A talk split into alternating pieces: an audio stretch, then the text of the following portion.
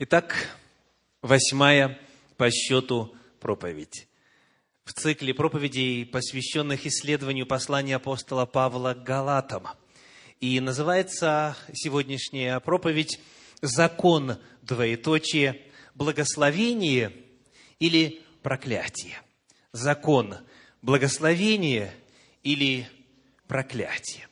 Если бы задать вопрос вот так вот на уровне такого базового интуитивного восприятия термина «закон». Какая реакция у большинства людей? Закон – это что-то положительное или, напротив, что-то отрицательное? Что ваш опыт говорит? Понятие о законе с чем ассоциируется?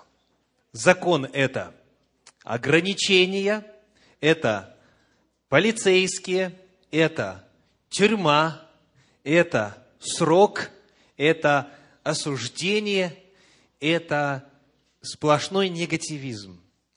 Так вот, очень многие отвечают на этот вопрос на ассоциативном уровне закон редко у кого вызывает бурные положительные эмоции. Закон, как правило, воспринимается как э, враг, как нечто посягающее на свободу, как нечто ограничивающее, как нечто, что мешает жить так, как хотелось бы. Приходится следить, приходится учитывать, приходится смирять себя, приходится соответствовать каким-то требованиям и так далее. Закон не популярен.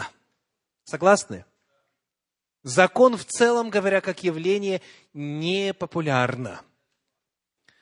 И потому, естественно, когда мы открываем с вами Священное Писание, в частности, апостольские послания, и находим там о законе тоже определенные негативные нотки, то большинство людей автоматически переносят, проецируют, экстраполируют свое базовое негативное отношение к закону на то, что сказано о нем и в Священном Писании, и находят здесь отождествление. Верно говорят они, да, закон – это дело не для нас.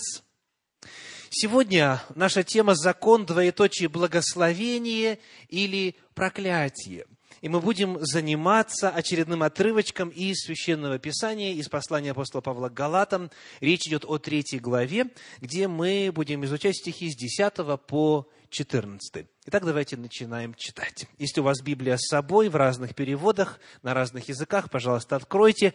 Помимо того, что текст будет высвечен на экране, было бы очень полезно, если бы вы непосредственно сами следили по своей Библии. Итак, Послание Галатам, 3 глава, стихи с 10 по 14. Читаем по синодальному переводу.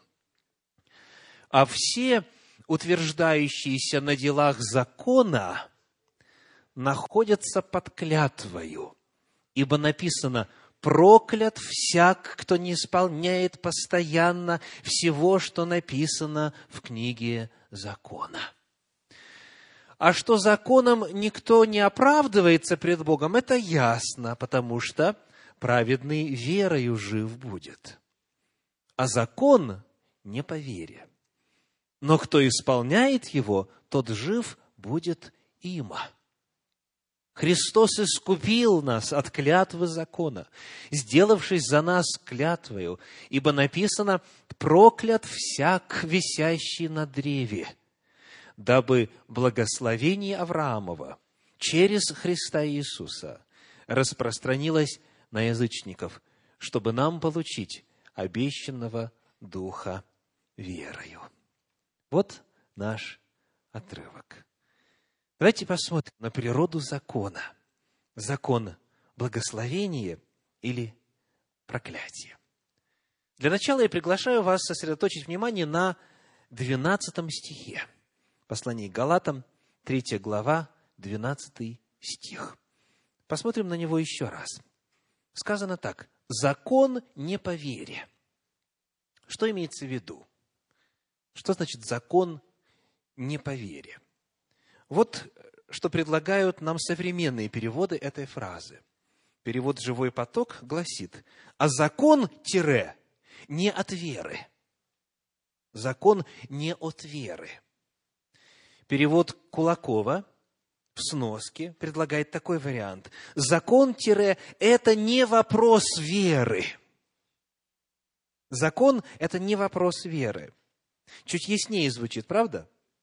Теперь еще один перевод, перевод Российского библейского общества. Современный перевод гласит, закон же не имеет никакого отношения к вере. Закон не имеет никакого отношения к вере. То есть, иными словами, закон от веры не зависит, он не является чем-то, что берет свое начало в вере. Это разные сферы, он к вере не имеет никакого отношения. Он от веры не зависит, он не субъективен по своей природе. Человек может верить, может не верить, но это на закон никак не влияет, ни в положительную, ни в отрицательную сторону. Апостол Павел хочет нам показать, что природа закона иная. Еще раз. Закон не от веры, закон это не вопрос веры, закон же не имеет никакого отношения к вере. Закон не субъективен по своей природе, он от веры не зависит. Это первое утверждение. А дальше в этом 12 стихе написано, давайте снова посмотрим. Но кто исполняет его, кто исполняет закон, тот... Вот это мне настолько нравится, что я приглашу вас всех вместе хором прочитать. Давайте, вторую часть. Кто исполняет его, тот жив будет им. Итак, закон – это благословение или проклятие? Благословение, явно. Соблюдающий закон, сказано, жив будет им. А откуда вдруг эта мысль взялась? Вроде бы совсем не по-павловски звучит. Павла привыкли ассоциировать с антиномизмом, с противлением закону, с отменой закона. А тут вдруг апостол Павел пишет, закон по своей природе таков, что кто исполняет его, тот жив будет им. Закон, оказывается, напрямую связан с жизнью. Кто может подсказать, откуда апостолу Павлу пришло такое откровение? Спасибо. В действительности из Торы, из Пятикнижья Моисеева, из Божьего закона. Это, оказывается, цитата. Это цитата. Откуда? Из книги Левит, 18 главы, 5 стиха. Давайте прочитаем. Книга Левит, 18 глава, 5 стих говорит. «Соблюдайте постановления мои и законы мои, которые, исполняя, человек будет жив. Я Господь.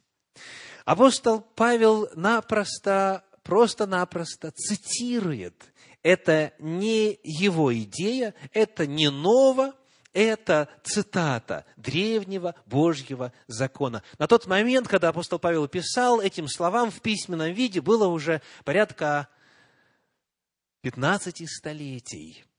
Это то же самое, во что верил Моисей, это то же самое, во что верил народ Божий всегда. Итак, закон напрямую связан с жизнью. Соблюдайте постановления мои и законы мои, которые исполняет человек, будет жив. Почему? Почему вот есть такая жесткая взаимосвязь между законом Божьим и жизнью? Почему, соблюдая законы, человек может жить? Чуть позже в этой главе 18 главе книги Левит, в конце ее, в стихах с 24 по 26, природа закона раскрывается чуть более основательно. Прочитаем. 28, 18 э, глава с 24 по 28, книга Левит. Итак, написано, «Не оскверняйте себя ничем этим, ибо всем этим осквернили себя народы, которые я прогоняю от вас. И осквернилась земля, и я воззрел на беззаконие ее, и свергнула себя земля живущих на ней. А вы соблюдаете постановления мои, законы мои, и не делайте всех этих мерзостей, ни туземец, ни пришлец, живущий между вами, ибо все эти мерзости делали люди сей земли, что перед вами, и осквернилась земля, чтобы вас не свергнула себя земля, когда вы станете осквернять ее, как она свергнула народы, бывшие прежде вас. Вот здесь еще больше раскрывается природа Божьих законов. Первое, что важно отметить. Скажите, кто повинуется Божьим законам в первую очередь, согласно отрывку? Кто или что повинуется Божьим законам? Ответ – земля. Земля. Когда беззаконные ханаанские, разнузнанные, развратные народы делали все эти мерзости, то сказано, земля не могла более спокойно себя вести. Что сделала земля? Она свергла их. Земля здесь описывается как живой организм, послушный Божьим законам. И если на земле творится беззаконие, она обязательно что? Реагирует. Она реагирует, она возмущается, она стряхивает себя, она извергает из системы тех, кто нарушает Божий закон. Что-то говорит нам о природе Божьих заповедей. Они вплетены в саму материю мироздания. Божьи законы по своей природе – это матрица бытия. Это рассказ о том, как устроен мир и как жить, чтобы не умереть. Это законы, которые представляют собой не искусственные ограничения. Они отражают то, как все устроено. Вот какова природа Божьих законов. И еще очень важный вопрос. На кого распространяются законы, согласно этому отрывку? Вне зависимости от того, представители ли это еврейского народа, израильского народа, или же это народы, которые жили на ханаанской территории, там называется порядка десяти, и они тоже должны были повиноваться Божьим законам. И если бы жили по ним, то тогда земля бы их не трогала. Тогда земля бы продолжала давать свою силу и э, плодоносить и так далее.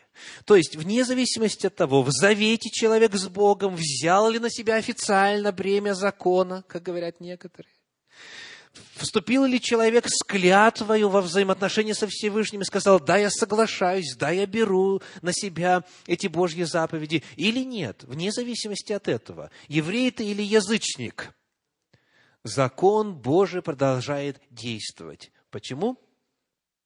Потому что он есть явление не внешнее, не надуманное, не спущенное сверху, а встроенное в само устройство бытия.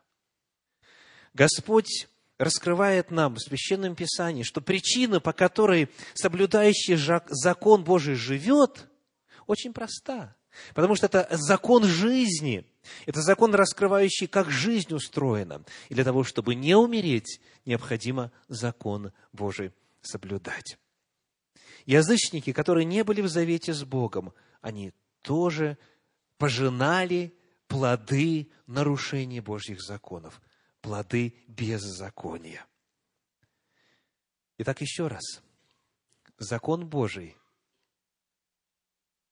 связан с жизнью напрямую. Он стоит на страже жизни, потому что раскрывает, как устроена жизнь.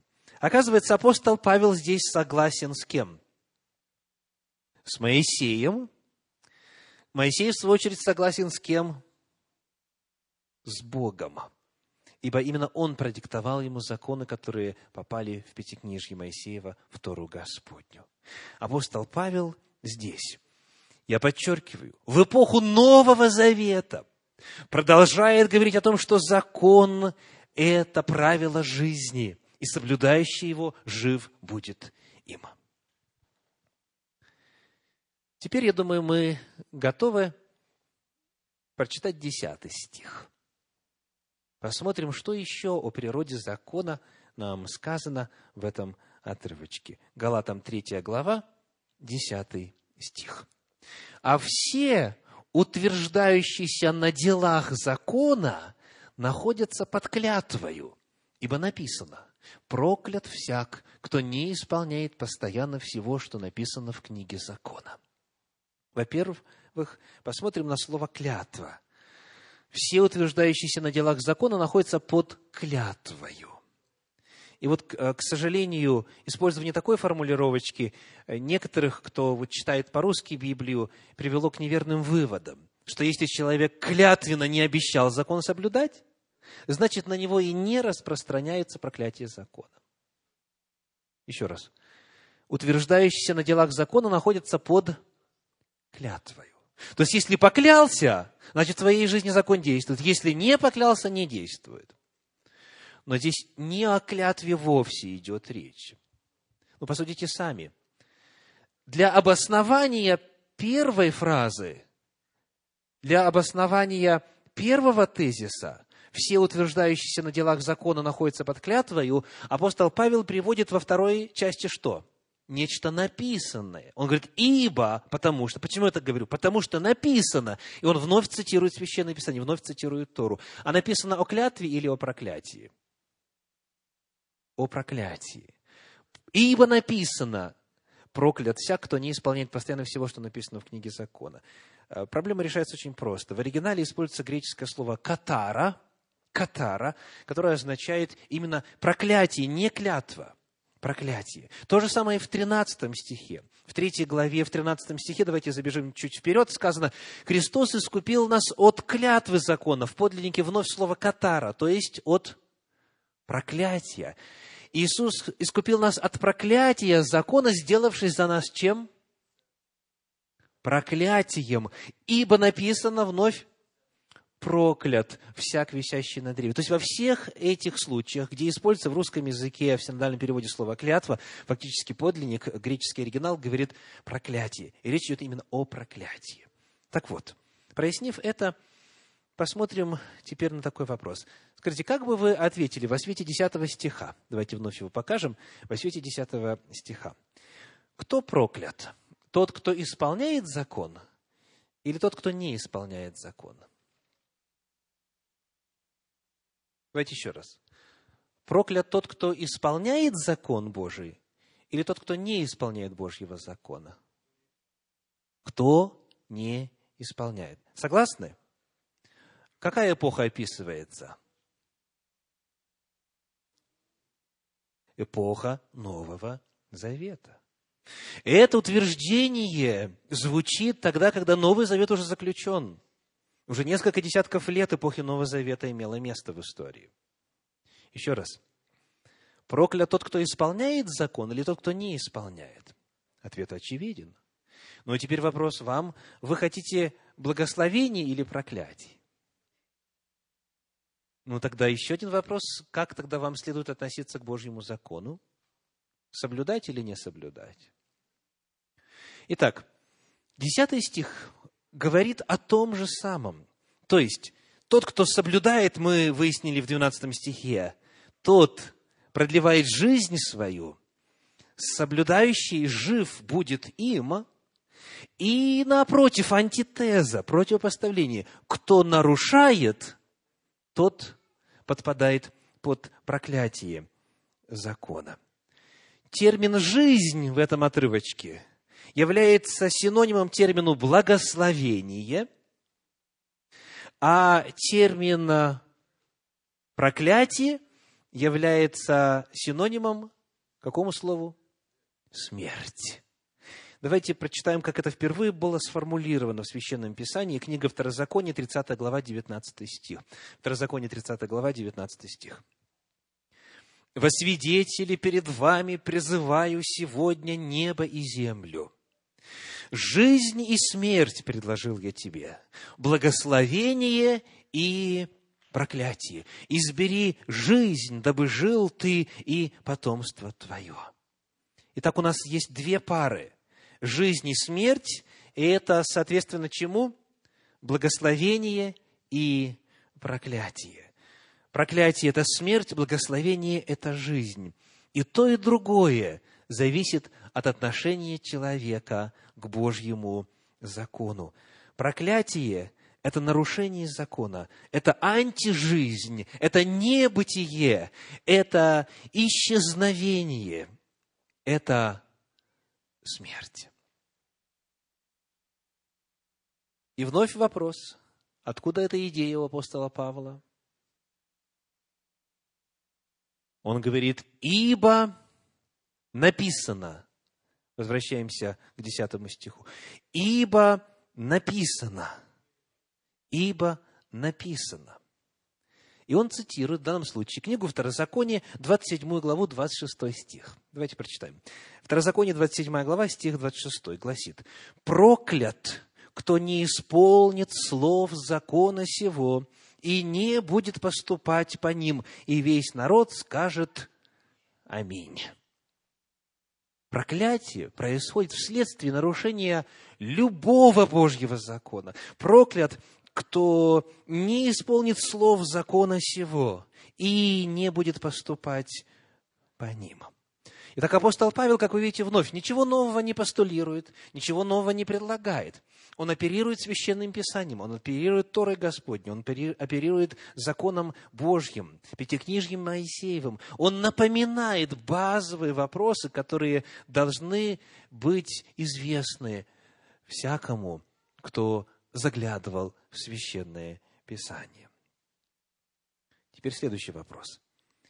Какая разница между теми, кто соблюдает закон, и теми, кто утверждается на делах закона? Еще раз. Есть ли разница между теми, кто соблюдает закон, и теми, кто утверждается на делах закона? Есть ли разница? В чем она? Соблюдающие закон, благословенны и живут полнотой жизни, а утверждающиеся на делах закона находятся под проклятием. Итак, разница между теми, кто соблюдает закон, и теми, кто утверждается на делах закона, заключается в том, как они воспринимают закон. Проблема тут не в законе, а в том, как человек его видит, как он его воспринимает, как он им пользуется, как он им пытается пользоваться. То есть, что означает фраза «утверждающийся на делах закона»? Давайте посмотрим, как переводит Российское библейское общество в своем современном переводе. Сказано, кто полагается на дела закона. На чьи дела? Свои. То есть человек говорит, я соблюдаю одно, второе, третье, пятое, десятое, и э, человек свою основу в плане праведности перед Богом, в плане спасения, в плане жизни и так далее, и благословений, он эту основу видит в своих собственных делах. Он полагается на дела закона. Он, как говорит синодальный перевод, он что делает? Он утверждается на делах закона. Он пытается их соблюдать, Божьи заповеди, и это ставит себе в заслугу. Вот ключевая разница. Они верят в спасение своими собственными делами. Эти люди полагают, что, коль скоро они закон Божий соблюдают, то Бог им должен. Он обязан их и оправдать, и спасти, и благословить, и так далее. То есть акцент перенесен с закона на и даже с соблюдения закона на что? На самоправедность. Под проклятием находятся не те, кто соблюдает закон. Кто соблюдает закон, они, наоборот, под благословением находятся. А вот те, кто полагается на свои собственные дела, кто думает, что своим соблюдением законов Божьих он удостоится спасения, жизни вечной и так далее, вот они находятся в опасности подпасть под проклятие. Почему? Почему? Прежде чем ответить на этот вопрос, я хочу прочитать для вас выдержку из комментария Женевской Библии – распространенного в протестантизме комментария на Священное Писание. Итак, Женевская Библия пишет. «Заключительное проклятие, то есть Второзаконие 27 глава 26 стих, охватывает нарушение всех остальных заповедей Бога. Апостол Павел, цитируя этот стих в Галатам 3.10, говорит, что все утверждающиеся на делах закона находятся под клятвою. Согласно Божию мерилу, все согрешили и лишены славы Божьей, Дальше пишет Женевская Библия, цитируя, цитируя Римлянам 3 главу 23 стих. «Однако это не избавляет от необходимости соблюдать Божьи заповеди». Слышите? Апостол Павел не говорит, что соблюдающие заповеди находятся под проклятием, потому что это противоречило бы тому, что он сказал о том, что напротив, кто соблюдает его, тот жив будет им. Речь идет о тех, кто утверждается на делах закона, кто превозносит самого себя – кто верит в самоправедность, кто полагает, что может этим заслужить от Господа милость. Двенадцатый стих мы уже читали, одиннадцатый упоминали ранее.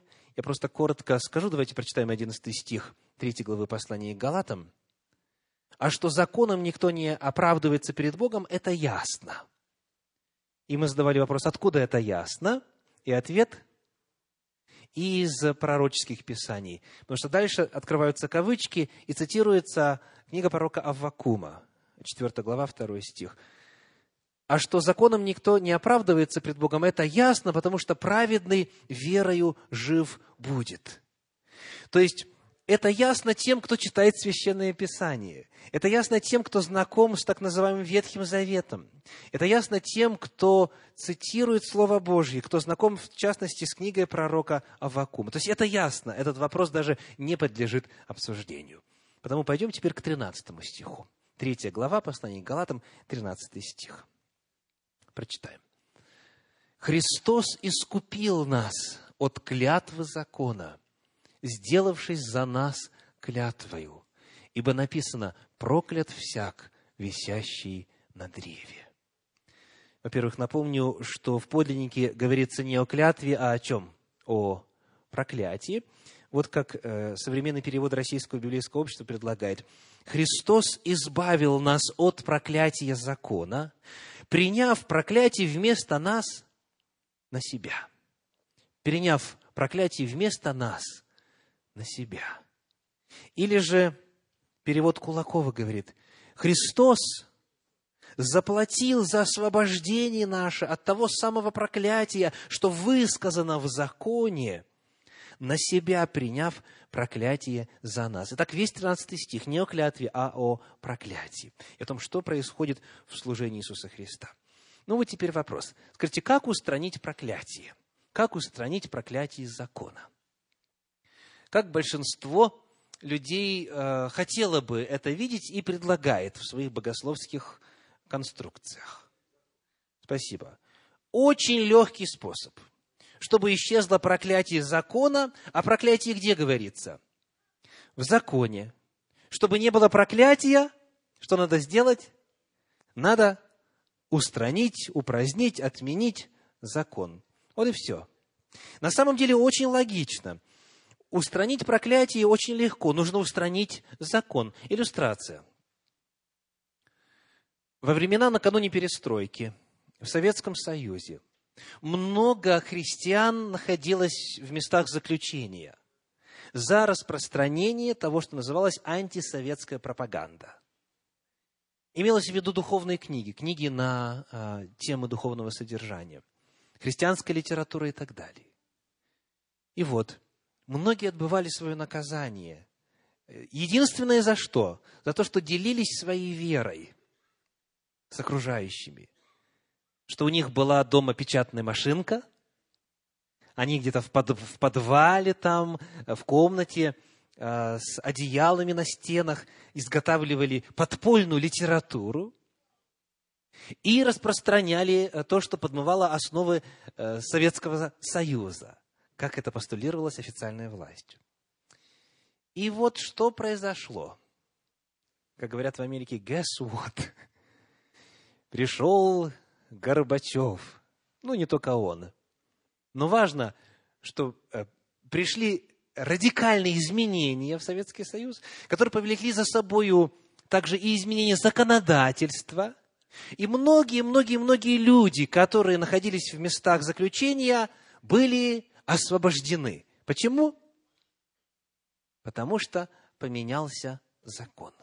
Я лично знаю несколько таких человек, которые именно вот в 90-е годы они обрели свободу просто по той причине, одной единственной, что не было теперь статьи, за которую их раньше посадили. Раз нету статьи, нету запрета, значит, пожалуйста, на волю. Правда, реституцию э, государство не сразу предлагало, да, за, так сказать, э, вот факт притеснения. Но речь здесь о другом.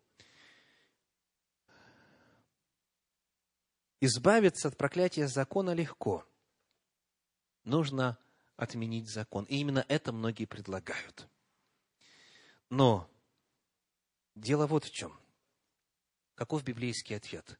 Как на самом деле Бог освобождает нас от проклятия закона? Снова возвращаемся к 13 стиху. Христос искупил нас от проклятия закона. Что значит искупил? Современным языком говоря, выкупил, да? То есть он внес плату, он внес выкуп. Это был единственный способ устранения проклятия закона. Он заплатил, заплатил самим собою жертвой своей, отдав самого себя, кровь свою пролив на Голгофе. А это означает, дорогие, что в выкупе есть смысл только тогда, когда закон по-прежнему остается неизменен. Если те, кто держал человека в заложниках, от своих требований отказываются – то тогда человек просто выходит на свободу, без каких-либо денег, без какой-либо жертвы, без какого-либо выкупа. Правда? Выкуп нужен тогда, когда условия сохраняются, когда те, кто имеет притязание на человека, от своих требований и претензий не отказывается. Иными словами, смерть Иисуса Христа как раз доказывает что? неизменность Божьего закона. Смерть Иисуса Христа доказывает, что закон невозможно поменять. Потому что если бы это можно было сделать, тогда Христу не нужно было бы умирать, не нужно было бы себе в жертву приносить. Достаточно было бы просто-напросто сказать, все, хватит, перестройка, отменяем закон, все свободны. Но Христос должен был именно умереть, потому что закон – это объективная, неизменная реальность закон Божий описывает, как мир устроен. Если отменить закон, что произойдет с миром? Мир погибнет, мир рухнет, мир исчезнет. Если изменить в формуле любого вещества малейшую информацию на один атом, это превращает это вещество в нечто совершенно иное. Закон никогда и ни при каких обстоятельствах не будет устранен. Ибо доколе стоит небо и земля, сказал Иисус Христос в пятой главе Евангелия от Матфея, до тех пор будет стоять закон. Ибо закон и бытие взаимосвязаны. Закон и мироздание тождественны друг другу. Закон – это формула бытия, это матрица бытия. Потому Иисус Христос именно искупил нас. Он заплатил самим собою за нашу свободу. Закон остается – неизменным и по-другому быть не может в силу самой природы вещей. Как Иисус Христос сделал это? Как Он искупил нас? Возвращаемся к 13 стиху.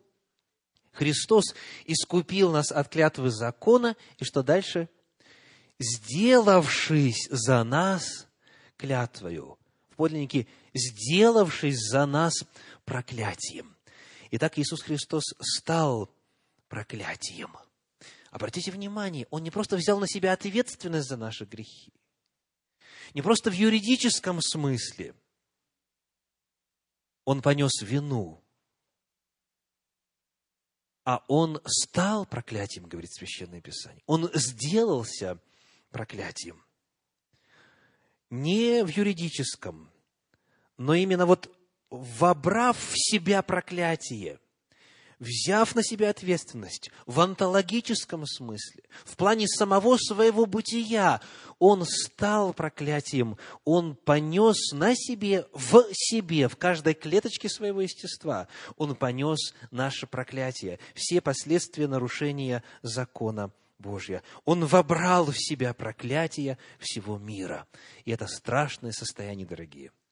Если вы читали 28 главу книги Второзакония, где, начиная с 15 стиха, описываются проклятия, я приглашаю вас э, сейчас совместными усилиями нарисовать хотя бы э, какую-то картину. Что такое проклятие? В чем оно проявляется? Прокляты будут кладовые твои, житницы твои. Проклят ты будешь при всяком деле рук твоих. Проклят будет плод чрева твоего.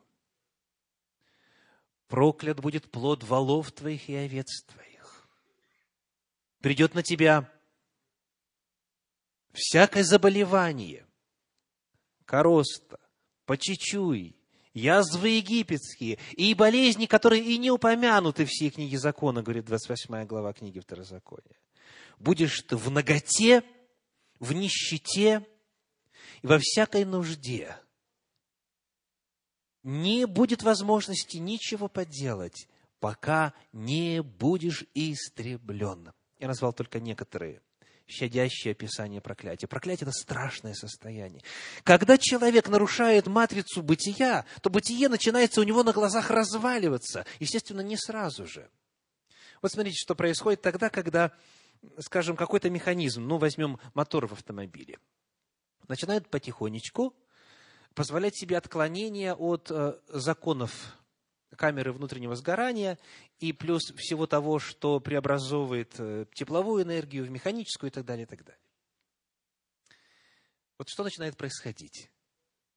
Однажды утром, заведя автомобиль, вы э, слышите э, неприятный для себя такой какой-то шум, такое как будто бы посвистывание. Что-то новое, да? Что-то новое. Ну, вы думаете, ну ничего, просто машина не нагрелась, мотор не нагрелся, сейчас все будет нормально. Проходит время, может быть, месяц-другой, потом это начинает уже чуть-чуть сильнее гудеть. Уже вот так вот, э, именно устрашающе. И если ничего не делать, то где-нибудь через полгода, может быть, раньше, может быть, позже, вдруг на 405-й дороге вы неожиданно кувыркнетесь, потому что мотор заклинил. Не дай бог. Да. Не кувыркнетесь, да? Не кувыркнетесь, не дай бог. Но, иллюстрация чего? Нарушение закона не сразу же приводит к смерти. Нарушение закона не сразу же приводят к таким разрушительным, катастрофическим последствиям. Но если ошибки накапливаются, если одно нарушение, другое, третье и так далее постепенно, постепенно накапливается в системе, то эта система обречена не сегодня, но, может быть, через месяц, через год, через десяток лет. Придет ей конец, разрушение, и спасти будет невозможно. Вот действие последствий закона. И вот Иисус Христос, придя в наш мир, сказано – сделался проклятием, он вобрал в самого себя, в свое естество проклятие всего мира, всего человечества. И пострадал там, и дошел по этому пути до конца, до логического завершения, которым является что? Смерть, небытие, гибель. Он сделался за нас проклятием. И вот последний момент по 13 стиху. Почему так произошло? Давайте вновь посмотрим на 13 стих. Христос искупил нас от клятвы закона, сделавшись за нас клятвою. И какая причина? Ибо написано. То есть все это произошло в соответствии с записанным в законе. Дальше идет цитата «Проклят всяк, висящий на древе». Это цитата из книги Второзакония, 21 главы 23 стиха, которую мы читать не будем. То есть обоснованием такого вот способа решения проблемы проклятия является вновь закон, а не что-то иное, не какая-то новая модель, не какая-то новая парадигма, не какая-то новая идея. Все тот же старый добрый закон, потому что это матрица бытия. Он сделал это в соответствии с Божьим законом. Ну и последний на сегодня стих, 14. Третья глава, послание к Галатам, 14 стих. «Дабы, чтобы благословение Авраамова через Христа Иисуса распространилось на язычников, чтобы нам получить обещанного Духа верою». Благословение Авраамова. Это очень глубокое понятие. И обобщая, мы выделим два измерения в этом благословении Авраама. Во-первых, духовное измерение. Благословение Авраама заключается в том, что ему было обещано, в тебе, в семени твоем благословятся все народы. В тебе, в семени твоем обретут спасение все народы. Потому благословение Авраама – это, во-первых, и прежде всего, духовное благословение, выразившееся в пришествии, в воплощении Бога в человеческое естество, в его безгрешной жизни на земле и в его смерти, которая произошла для уничтожения проклятия, вот этих вот последствий нарушения Божьего закона. Благословение Авраама в том, что семя Авраамова и Иисус Христос в соответствии с библейскими пророчествами, пришел в нужный срок, в нужное время, родился в нужном месте и выполнил Божий закон. И в результате сказанного, дабы вы получили обещанного Духа верою. Благодаря этой жертве Господь открыл для нас новые ресурсы в Боге, в Духе Святом. Это духовное благословение. Однако есть и материальное измерение благословения Авраамова, и оно тоже очень основательно описано на страницах Слова Божьего. Вот что мы читаем, например, в книге Бытие в 24 главе, в первом стихе, и затем в 35 и 36. Книга Бытие, 24 э, глава, 1 стих, 35 и 36. Авраам был уже стар и в летах преклонных. Господь благословил Авраама всем. Вот благословение Авраама. Какое? Всеобъемлющее благословение. Господь благословил Авраама всем. Ну, во-первых, что здесь указано в самом первом стихе? Долголетие. Он был стар и в летах преклонных. Кто помнит, сколько всего Авраам прожил? 175 лет. Когда мы читаем о Божьем благословении, например, в книге Исхода 23 главе, то сказано, что число дней твоих сделаю полным. Благословение долголетия. Что еще сказано? Читаем стихи 35 и 36. Господь весьма благословил господина моего, говорит слуга Елиезер, и он сделался великим. Еще одна сторона – величие. В подлиннике – вес. Он сделался весомым, дословно тяжелым. В русском языке до сих пор сохранился вот такой вот способ описания человека. Весомый человек. Он сделал его великим – он дал ему овец и волов, серебро и золото, рабов и рабынь, верблюдов и ослов. То есть финансовое благословение, изобилие. Дальше 36 стих. Сара, жена господина моего, уже состарившись, родила господину моему сына, которому он отдал все, что у него. Еще благословение деторождения – обетование исполнилось. То есть, в действительности, когда мы начинаем изучать жизнь Авраама, Господь подлинно благословил его всем. И вот это благословение Авраама во всех сферах, и в аспекте духовном, и в аспекте материальном, оно теперь доступно. Оно доступно благодаря божественному обмену. Сказано – Возвращаемся к 13, к 14 стиху 3 главы послания к Галатам, Галатам 3, 14. «Дабы благословение Авраама, 14 стих, дабы благословение Авраамова через Христа Иисуса распространилось на язычников, чтобы нам получить обещанного Духа верою. Ну, давайте 13 тоже напомним. 13 стих. «Христос искупил нас от клятвы закона, сделавшись за нас клятвою, дабы на нас пришло благословение Авраама». Когда Иисус Христос уничтожил проклятие, когда Он заплатил самим собою за проклятие, за последствия нарушения закона, когда Он уничтожил все это, Он открыл теперь дорогу к тому, чтобы получать благословение Божье. Вот что мы читаем об этом в книге Елены Уайт «Христос. Надежда мира». «Со Христом поступили так, как того заслуживаем мы, чтобы с нами поступали так, как заслуживает того Он. Осужденный за наши грехи, которым Он не был причастен – Христос пострадал, чтобы мы были оправданы Его праведностью, которой мы не были причастны. Он принял нашу смерть, чтобы мы приняли Его жизнь. Ранами Его мы исцелились. Вот это Божья любовь. Вот это Божья милость. Это божественный чудесный обмен. Там, на кресте, наше проклятие было уничтожено. И взамен мы обрели доступ к Божьему благословению. Сегодня мы изучаем тему «Закон двоеточие».